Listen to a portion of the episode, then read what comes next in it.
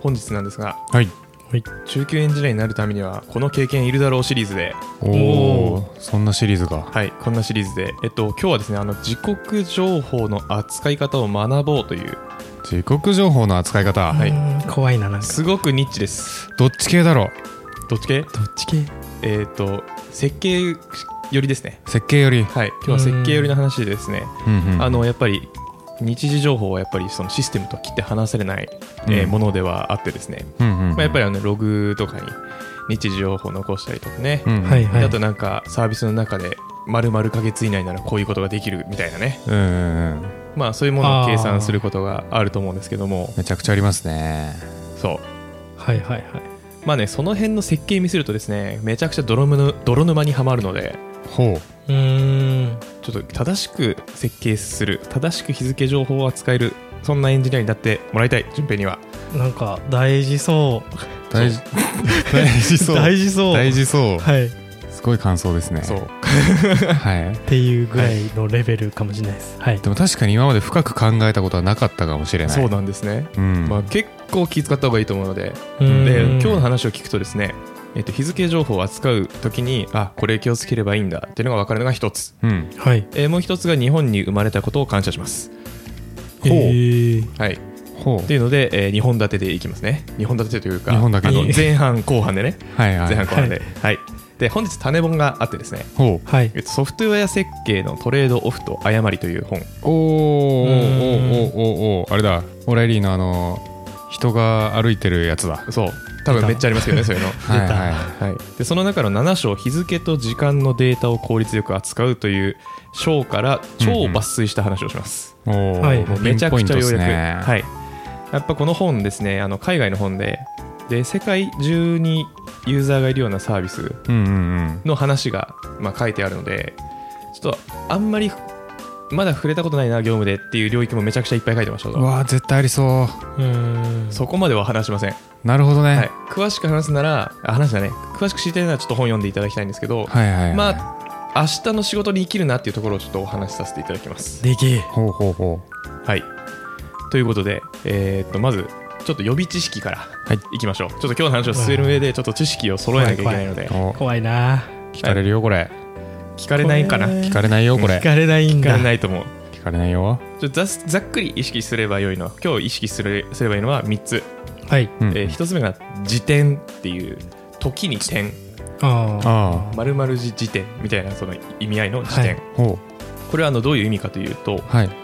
あのーまあ、とある時間のその瞬間を指すものはいはいですねうんはい何々時点でこれはあのなんだろうその人の場所のローカルタイムとか関係なく、うんうん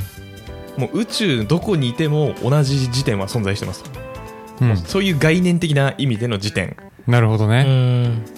これが一つはい。でもう一つ二つ目エポックエポック。エポッこクれあんまり僕聞き慣れなかったんですけど、もはい。う機械学習とかしか聞きの聞き慣れないんですけど、はいここでの意味はあ人工的な、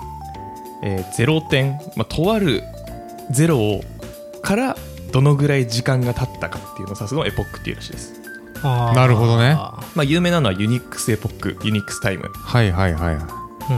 まあ、なんかこういうのをエポックって言うらしいほう。あんまり見たことない、えーとあるポイントからどれくらい経ったか。そう、なるほどね。あーまあ、ちなみにユニックスタイムは1970年1月1日はいはい。から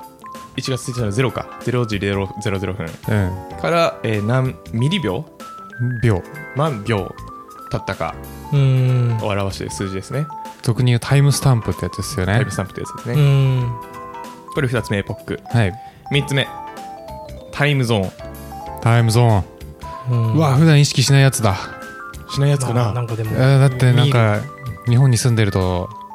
時差ないんで国内でまあそうですね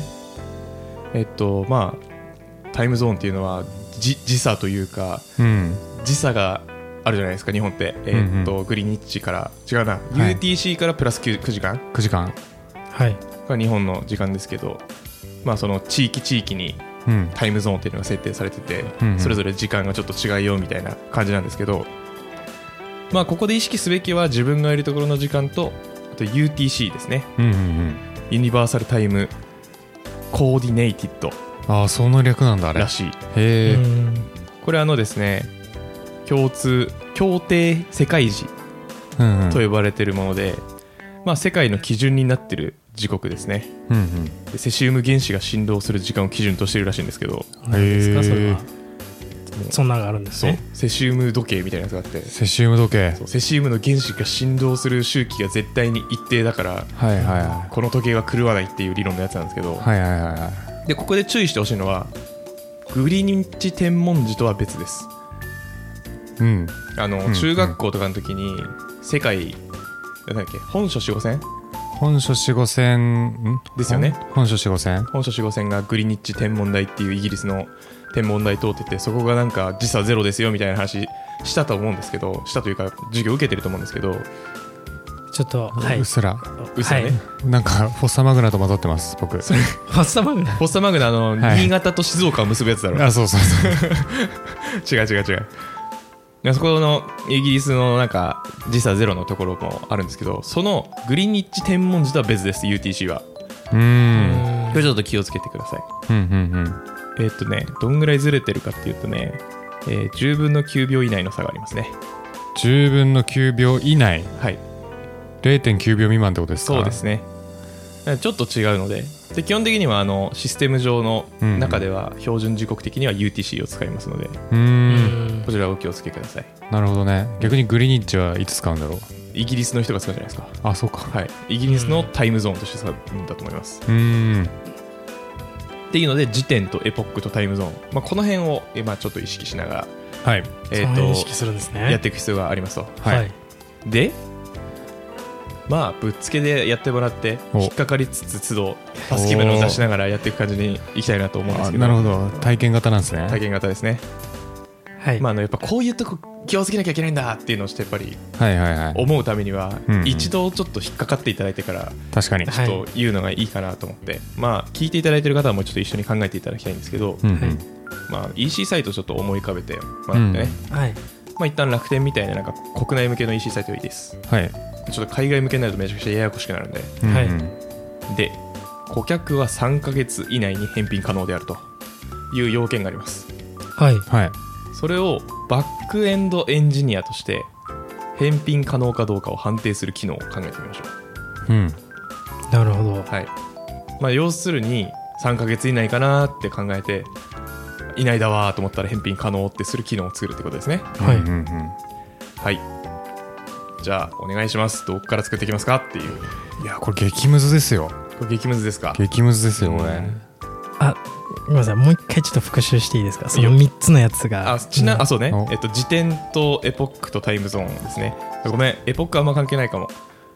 まあ時点かタイムゾーンかうんままああねその瞬間の話か、うんまあゾーンで見るか、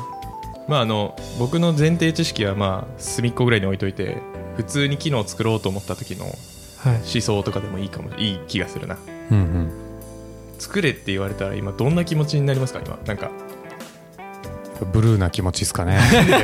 仕仕事嫌いじゃないですか仕事嫌い説えっ、とまあのりさんもちょっと適宜 はい気づきを促すはい気の利いた一言を入れながらなるほど ね1ヶ月かあ3ヶ月か購入されたうんうん商品のデータを見に商品とか、うんまあその瞬間のいろいろなデータが保存されてると思うんでそこの日付タイムスタンプうんをまず取ってきます、うんうんうんうん直近3ヶ月以内でしたっけえっ、と買ってから3ヶ月以内なら返品できるいえそこまで言ってませんえ言って ない顧客は3ヶ月以内に返品可能であるですじゃあ買ってからはい3ヶ月以内にしましょうって変更要件変更しましょうって提案しましょうそれのりさんに言ってるんですね OK 分かったそれは ねじゃあ素晴らしい気づきですね作戦考えようかじゃいや大丈夫だようん簡単に説得されるんで ああ本当はいあの要件がまず不明確ですねうんこれはね、なんでどの時点から3ヶ月なんですかっていう話をする必要があります、うんうんうん、うはい、ん、ここで時点が出てきますねなるほどね時点なんていっぱいあるんですよえっ、と考えられるとしたらユーザーが購入をクリックしてから3ヶ月かもしれないしうん購入をクリックした後に決済がはいはい、はい、成立したとから3ヶ月かもしれないし、あ到着してからの可能性もありますよね、そう到着されてからかもしれないし出荷されてからかもしれないうんうんうんあどの時点にしますかあうのんそれはちょっと PO に決めさせてくんないじゃあ購入してからにしよっ か勝手にやっちゃいますかそれでうんいやじゃああの 相こっそ談りやっちゃおうまずじゃあ提案していただきありがたいんですけど、はいえっと一旦出荷してからにしましょう出荷になっちゃいました出荷してからはい、出荷してから3ヶ月以内ですじゃあきっとその出荷するタイミングのタンタイムスタンプもきっと保存されてるんですよねされてるはずなので、うんうんううんんそれを取ってきますとうんううんんで出荷されてから3ヶ月だからまあそこから3ヶ月経った日付を算出するうん、うんプログラムを書きます うん3ヶ月って何日そういうのもあるのか30日か31日かとかもあるのかそうねだからまずそこを決めないといけない気もするねおーいいですねどうしましょうかじゃあその日がうん1日だったとしたらうん1月1日だったらうん12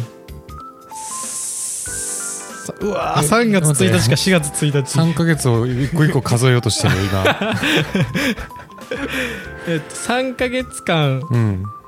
しいか1月1日に出荷されたとしたら、うんうん4月1日までを3ヶ月間としていいですかどうぞやったただはい同じ日3ヶ月後の同じ1月31日だった場合どうする2月28とかなんあでそれい けるかそれいけるかうん来月やんそれいけるかえっ、となるほど4月三1月31に単純に3を足したらはい4月31になるけど、はい4月って30までしか数え方確かに確かにしかないん手でのボコボコで数えるのある けどそういう時はちょっとまた相談しますか、上司にああどうしましょうかそういう人が現れたら相談する、そう そういう人が現れたらというか1月31だったら、んうん僕の考え的にはうんうん4月31にしたいんですけどないからうんうんうん4月30までにするっていう感じでどうでしょうかって提案をしたいですなるほどはいうんうんうんうんいいですかいいですよらしいですよかっはいはいじゃあ解決しましたよねこれは3ヶ月間の定義は OK うんじゃあちょっともう一つ石を投げますねはい、はい、あの3ヶ月以内だなって判断するじゃないですかはいその判断するタイミングっていつなんですかねそれは注文履歴ページを開いた時は3ヶ月以内かもしれないけどそのページを見て1時間見た時にそれが過ぎたらどうするんだろまあ、ページ開いたらちょっときついんじゃないですかねページ注文履歴のページを開いたタイミングで1時間経過したからやっぱ3ヶ月過ぎてダメっていうのはきつい実装的にきついってことですかまあ、まずそれになると開いた時間を保存しておかなきゃいけないから、実装がちょっと面倒くさくなりそうだなっていうのと、う、うんうん確かにあと、じゃあ開いたまま1ヶ月経ったら果たしてそれは3ヶ月と言えるのかとういんう極論、うーんじゃあ返品しますっていうもう確定ボタンを押したタイミングを時点うん3ヶ月の時点とする3ヶ月以内のうんうんうんなリるほミどットうんうん発送からその注文注文じゃないやはいキャンセルのリクエストまでってことリクエストですはねいうんうんでどうどうですかどうだうんいいと思いますはいはいじゃあそれでいきますでおさらいするとはい購入時点じゃないなユーザーは3ヶ月以内って言ってるその3ヶ月のスタートの時点は、えー、物が発送されてからはいその時点発送されたレコードの時点からはいで返却返品しますのボタンを押す時点までが3ヶ月と、はいあんちょっと待ってあいやそう、うんはっいて言ってたよね、はいそうですよねははい、なんか不安なものがありました今いやなんかその発送される場所とか日本じゃなくてなんかそれイギリスとかだったら非常にいいところに気づいたんですが今回のテスト班以外なので、はい一旦国内にあそうかあの楽天あーはいめちゃくちゃややこしくない、はいそれを考えるとうんその辺がねこの本書いてたんですけどねうん うんそしたらもう懸念点ないので、うん実装してうん素晴らしい勝手にリリースしますなんでやね勝手にリリースするんだん なんでやねんじゃあ要件とかなんか基本設計のなんか方針とかはまあ固まりましたとはい、うんうんでまあ実装していくわけなんですけどもまあのりさんも順平もですけどじゃあその日時を使う扱う実装するときになんか気をつけてることとかなんかありますかね、気をつけるべきことちょっとオープンクエスチョンすぎてあれですけどじゃあ質問します、はい日時は、まあ、言語なんでもいいんですけどどういう形式にしますかまあなんかあの YYY YYY FM あまあ2023みその日付まず202309何時ですか10 017とかで同じように何時何分何秒わあもうちょっと後ろプラス4桁ぐらいうんうん秒の後もうんつけうんる感じですね今までそれぐらいですねちょっと僕の質問の仕方が悪かったかどうかを確認するためにのりさんにも聞いていいですか、タイムスタンプタイムスタンプはいそれはどうやって実装するんですか PHP とかだと PHP とかだとはい PHP なのかなこれうん何でもいいですよもうデータベースの型をまずタイムスタンプにしますねはいはいはいはいで PHP で扱うのであればまあデートオブジェクトを使うか、なえーカーボンっていうライブラリを使うかどっちかになると思います、よかったえ えっと基本的にははいライブラリを使いましょうあはいああーはいデート型とか Python でいうとデートタイム型とかいろいろありますけど、なぜかっていうと他のシステムと連携するときに困りうりますで基本的にはあの多分バックエンドってことはデータベースとフロントエンドと情報のやり取りがあるはずうんでで、えっと、そういうデータベースとかフロントエンドってバックエンドと違う言語であったり全く同じ型を扱えない場合があると思うので、えー共通フォーマットでやり取りする必要必要があるじゃないですね、うんあるじゃないですか、うんうんでよくある共通フォーマットって ISO8601 って言われるうんあの時刻情報をこうやこういう形でやってねっていう、まあ、き取り決めがあるんですねううんんで言語にいろいろあるデート型とかってそういう ISO8601 の型に変換しやすいてか変換する機能とかうんそこからデート型に戻す機能とかが、まあ、ついているはいので基本的には自分で実装するんじゃなくてちゃんとライブラリを使ってやりましょうとうんなるほどちょっと弁解させてくださいおどうしたライブラリ使ってます OK ライブラリ使った上でなんかさらに表示する形式をちょっと自分でいじれたりするじゃないですかなんか例えばスラッシュを入れるようにする、んそういう意味でしたうんうんうんどうなんですかねあんまりいじらん方がいいともすら思ってる、うんなんならかいやまあ変換できるのは問題ないけどね、いそこからうんうんでもし拡張する必要があるんだったら既存のデート型をオーバーロードオーバーライドライドオーバーライドって書いてたかなオーバーライドかオーバーライドしてちょっと抽象化して、うんまあ、共共通の方として使えるようにしましょうみたいな話は書いてましたね、ちちょっとそこまででやりたいなと思ったことは僕一回もないんですけど、うんまあ確かになうん ASQL, SQL じゃない SQL か SQL 系だとうんうんそういうタイムスタンプ使ったりとか MongoDB でもデートタイムそのまま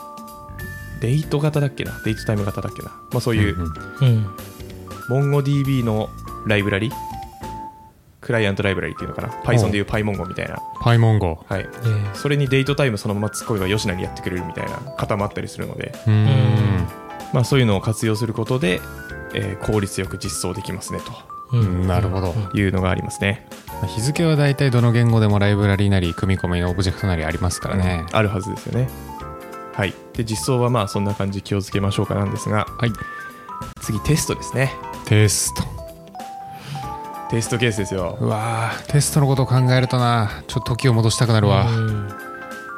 いやーいいんじゃないですか3ヶ月の定義を90日にしたくなるわいや3ヶ月にしてくださいそこは はい3ヶ月はい5という機能の場合どういうテストケース考える必要がありますかね、まあちなみに参考までに Amazon は30日ですね返品ポリシーはううんん効率いいですね、うん気持ちはわかる絶対そっちの方がいいようわー90日に確かになるほ どそうなんですよなるほどここは僕も、うん多分パワーで90日にしちゃうと思いますしちゃうよねパワーでああもううるえせえって絶対こっちの方がいいっていうただ今回3ヶ月後なんでねあのうん勉強のために、さっき言ってたことを意識すればいいだけですけどね基本的によしじゃあまず辞典を意識してみよえはいえっ、とううん個別にまあ3ヶ月1月1日発送されたら、うんうんえー4月1日までうんかどうかうんをやりますっていう、まあ、一般的なやつを書いてうんその中でも例えば28ん31日だったけど3ヶ月後が30みたいになっちゃった時は、うんそれで OK うんとするっていうぐらいなのか僕はもう一つあると思ったううるうる年うるうるウルード氏びうる年うるどしもう一つえそれはあのー異常系のテストとかそういう意味合いでえっと正常系の境界値分割テスト的な意味でああ今あの4月1日1月1日から4月1日は多分、えー4月1日は良くて4月2日はダメみたいなテストするんですよねはいうんうんあれ ?1 月1日の3ヶ月まあそっかで、えっとさっきの1月31から4月30も4月30は良くて5月1日はダメってテストするんですよねはいもう1個あのー、でまあ順平が言ってたウルード氏なんですけどうんうんうるう年なんだ、 11月30から2月29うんあれうん合ってるようね、ん合ってるよねはい合ってるそう2月29うんにちゃんとなるかうんうんうんうんうんまあこの辺見ときゃいいんじゃないって思います確かにその扱ってるデート型のライブラリがうんウルードし対応してませんだったらダメですからね、確かにね、はいまあしてると思うんですけどねそっかそこチェックしておけば普通に日付が巻き戻るケース全部テストできるのかはいだと思います、うんうんはいっていうのでその最初に投げかけた3ヶ月以内に返品ができるっていうふわっとしたやつはい実装できますがこの日時が入ってきてなおかつその3ヶ月後っていう人間はなんとなくふわっと理解しちゃうけど厳密に考えると結構ややこしいぞっていうのがまあ体感できたんじゃないかやなやとこしい、うんこういうところをちょっと気をつけていかないとまず要件っていうか設計最初の方針時点で今だから3ヶ月後っていうのを受領した時点でややこしいことになってるんでうんうん確かにそうこの時間のなんか要件を受け取った時にうわこれめんどくさそうこっちに変えたいですって懇願する力うんうんうんえーこれによってエンジニアとして暇を作れるんじゃないかなと確かに思っております。確かにまあ、ちょっと顧客のね、あの体験を損なうんだったら無理やりやった方がいいんですけど、うんうんうん、ねまあ、そこはちょっとうまく判断してほしいなというのが、まあ、今のが前半の日時情報ちゃんと覚え気とをくつけるべきことですね。確かに日数でカウントすべきですねそっちが楽だね。それをこう提案する時の提案力も求められますよね求められるね。いやこれだとちょっと実装が複雑になるんでこっちでいいですかって言ったらなんか却下したくなるけどそう、なるほどいやこれ明確に90日の方がお客さんも分かりやすいですって言ったらね、通りやすいかもしれないしね、丸暗記しますいや丸暗記はやめた方がいい、うん、じゃあちょっとなるほど続な続いてですね、はいちょっと日本に生まれてよかったって話をちょっとさせてください。はいほであのこの章のう、うん、話、半分ぐらいこの話だったんですけど、おうタイムゾーンですね。タイムゾーンなんだタイムゾーンややこしいって話で、うんうん、サマータイムって知ってますか知ってるあわーい1時間ぐらいでしたっけそうそうそうあの日本ではないんですけども、まあ、うん夏とかにですね、うんうんあの日の出時刻が、まあ、早まる夏とかに、ううんえっんと、時計の針を1時間進めて、えー昼間有効に使おうぜっていう施策なんですけど、うんうんまあ、なので年に1回時計が1時間早くなったり、うんうんえー1時間遅くなったりするんですね、うんううんんでこれがとんでもなく実装にややこしく影響してくるなとそれやばいよねはいなんかどっかの国配信したりしてましたよね最近へえあそうなんだでしたっけまあそれで言うとね日本もめっちゃ昔にやっててあそうそうなんだ1948年から1952年にかけて4年間やってて廃止されたんですけど懐かしいいやいやいや何歳 どういうこと前世の記憶懐かしい懐かしちいなみに日本でこれが廃止された理由は、はいあの日本人はなんかルーティーンというか一定の習慣を好むため廃止されたって書いてました、そうなんすごいだなはい、そうなんだと思ったけどでも戦後間もない頃ってこと普通にアメリカに導入されたのかなああそうかもしんないですねう、んうんまあ、例えばなんですけどねアメリカで2時半にはい、毎日バックアップしようと、うんはいシステムのバックアップしますっていう機能を実装するとはいサマータイムに入った日は1時59分の次3時になるのでわお0回になったりとかで逆に戻る日は1時59分から、まあ、1時になるんで普通に1回実行されるとか、うんまあ、そういうのに考慮しなきゃいけないとなるほどねきつめんどくさいですよね、うんう、んではたまたサマータイムなくなったりするんでやっぱりクリーンによっては、うんうんうん、なくなるの想定して実装しなきゃいけなかったりね変変わったりするのとかね、大変だ何それとうんでなおかつねはいもうひい一つのクリーンだったらそうですけどうんさっき順平がちょっと触れてた海外事業者の荷物の発送のうんタイムゾーンどうのとかって言ってでそのタイムゾーン発送時点がまさかのサマータイムのあうんどうのとかねであとその丸々3ヶ月後にそのサマータイムの切り替えが重なった時どうするのとかねーうんうんうんうんうんめんどくさめーんどくさいんですよやばいめんどくさーっと思って日本でよかったー確かに本当に感謝しましょサマータイムないし時差もないもんねう国内でそうないうんアメリカとかだったら 国内で時差あるもんねある国内で時差あるのも結構やばいですよねね確かにうん全員 UTC の時計持ってんじゃないのもはや確かにいやてか本当にみんな共通の時間使えばいいのになって 本思うけ当どねですよね、まあ、日のやっぱそんなにやっぱ太陽の浮き沈みというか、日の出と日の入り大事なんですね多分ねまあ確かにはいっていうのがまあ日時情報めんどくさい話でしたうんうんうんはいはいまあ本当にこれ以外にもいろいろなすあの著者の苦労話とかがいろいろ書いてて、うんうんまうあん海外大変だなとうんうんなるほど思った次第でございました、なるほどね確かに日本でよかったかもしれうないん、えちなみにその書籍あれじゃないですか設計のトレードオフみたいな感じじゃないですかはい日付にまつわるトレードオフみたいなやつあるんですかあんまりなかったように思えるななんか効率よく実装しようみたいなところに終始しててはいはいはいこの章についてはあんまり効率よく扱うっていう章なんで、なるほど、ううんんトレードオフっていうのはあんまりなかったかなと思ってます、うんうんうんまあ、設計の部分にフォーカスされてるんですそかうねそうそう、うんでこの本はですねあの僕はい擦れるなと思ってるので、擦れるなと思ってんだ、ははいい相当擦れますこれはすごいです気にな擦りる 本だ気になる章いっぱいあります 穴開けようんちょう、うん、っとスリスリしてくるんでスリスリしてくる、はいここからちょっとちょいちょい入れていこうかなと思ってますいいですねでアフタートークでちょっと面白小話1個ピックアップしたんですけど、おはいこの本から、はいまあ、和田さんがツイートしてやったやつなんですけど、うんうんこの本ではユニットテストと単体テストを明示的に書き分けてますユニットテストと単単体体テテスストトほこの訳し分けあるんだっていうの僕知らずうほう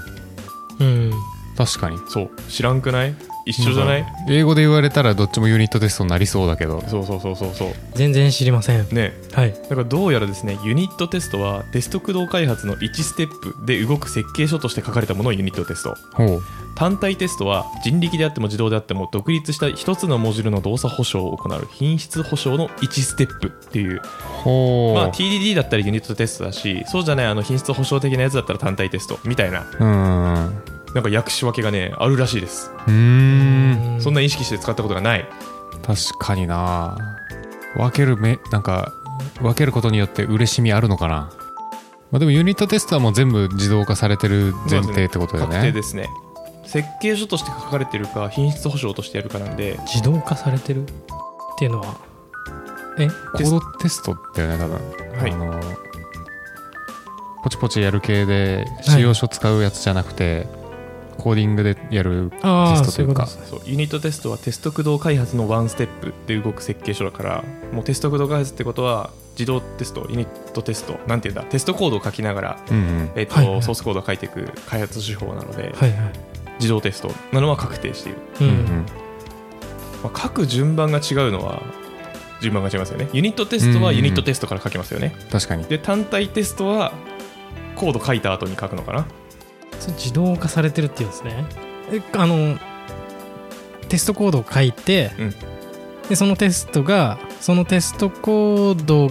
が通るように実装するっていうんですかねそれがちょっと違う俗に言う TDD ってやつじゃないですかテスト駆動開発はいそれをを自動化されてるって言ってるんですね順平は多分自動化がひのニュアンスが引っかかってるね自動化ねあの、はいそもそも手でやるのが手動テストねコードで書いてテストするのが自動テストああなるほそうどああそうだね確かに自動で動いてるみたいなイメージになっちゃってたんでまああれだよね多分一般的には大体コードでテストを書くときってその CICD に組み込んで自動でテスト回るようにするからはいはい割と自動テストって言いがちだよね CICD のよりも前からあります多分自動テストって言葉は、ああ、はいえーなんでもう本当にテストコードというものが世の中に出る前にテストっていう言葉があってうんうんテストテストコードでテストできるやん自動だーってなって自動テストだと思いますうんこれはあなるほどの何のリファレンスもないですけどそうだろうと思ってます、えー、えなんか書いてるからいや自動じゃないなんか自動で自動っていうとこう勝手にコードが生成されてるみたいなイメージだったんですけどそういうことじゃないですそういうことじゃない、うんコード書そういういことじゃないたからそれに基づいて自動でテストされるからってことですねイエス、うんうんはいイエス解決されました。イエスイエスはい。ということでね、なんかね、こういう、これはあの、ページの下の注釈の情報なんですけど、ほユニットテスト、はい反対テストみたいな、そういうなんかね、注釈もなんかちょいちょい、ああ、そうなんだみたいなのがううんうんあってね、まあ、情報量の多い本ですね、非常に。うんうんうんまあ、これからもちょっといろいろ紹介していくので、おもろそうと思ったら、ぜひ読んでみてください。お願いしますはいありがとうございますじゃあ、終わりますね。はいはい、でははいハッシュタグ暇人プログラマーで SNS の X にてポストを募集してますのでお気軽にフィードバックコメント感想をお願いしますギャンギャンお願いします 今夜お願いしますはいであとは説明欄から Google フォームでお便り、えー質問要望等募集してますのでそちらもお願いしますお願いします皆様のお便りを読むかもしれませんちゃんと読んでます読んでおりますね確かに、読んではいるねあの、ええ紹介するかはちょっとどうでどうだか分かんないですけどね、ええはいそれではまた次回バイバイバイこんばんは6時のニュースですまずはこちらのニュース上野公園でパンダの赤ちゃんが生まれました名前はペイペイになったようですあおっとここで速報が入りました現場ののりさんあーこちら現場ののりさんですなんと駆け出しエンジニアを成長させるポッドキャスト番組「暇人プログラマーの週末エンジニアリングレッスン」の最新話が配信されたようですいやー今回はどんなエピソードなんですかねいやーちょっとわからないんですけど私もちょっと家に帰ったら早速聞いてみたいと思いますあ気になりますねのりさん中継ありがとうございましたはーい続いては秋の訪れを感じるこんなニュースが届きました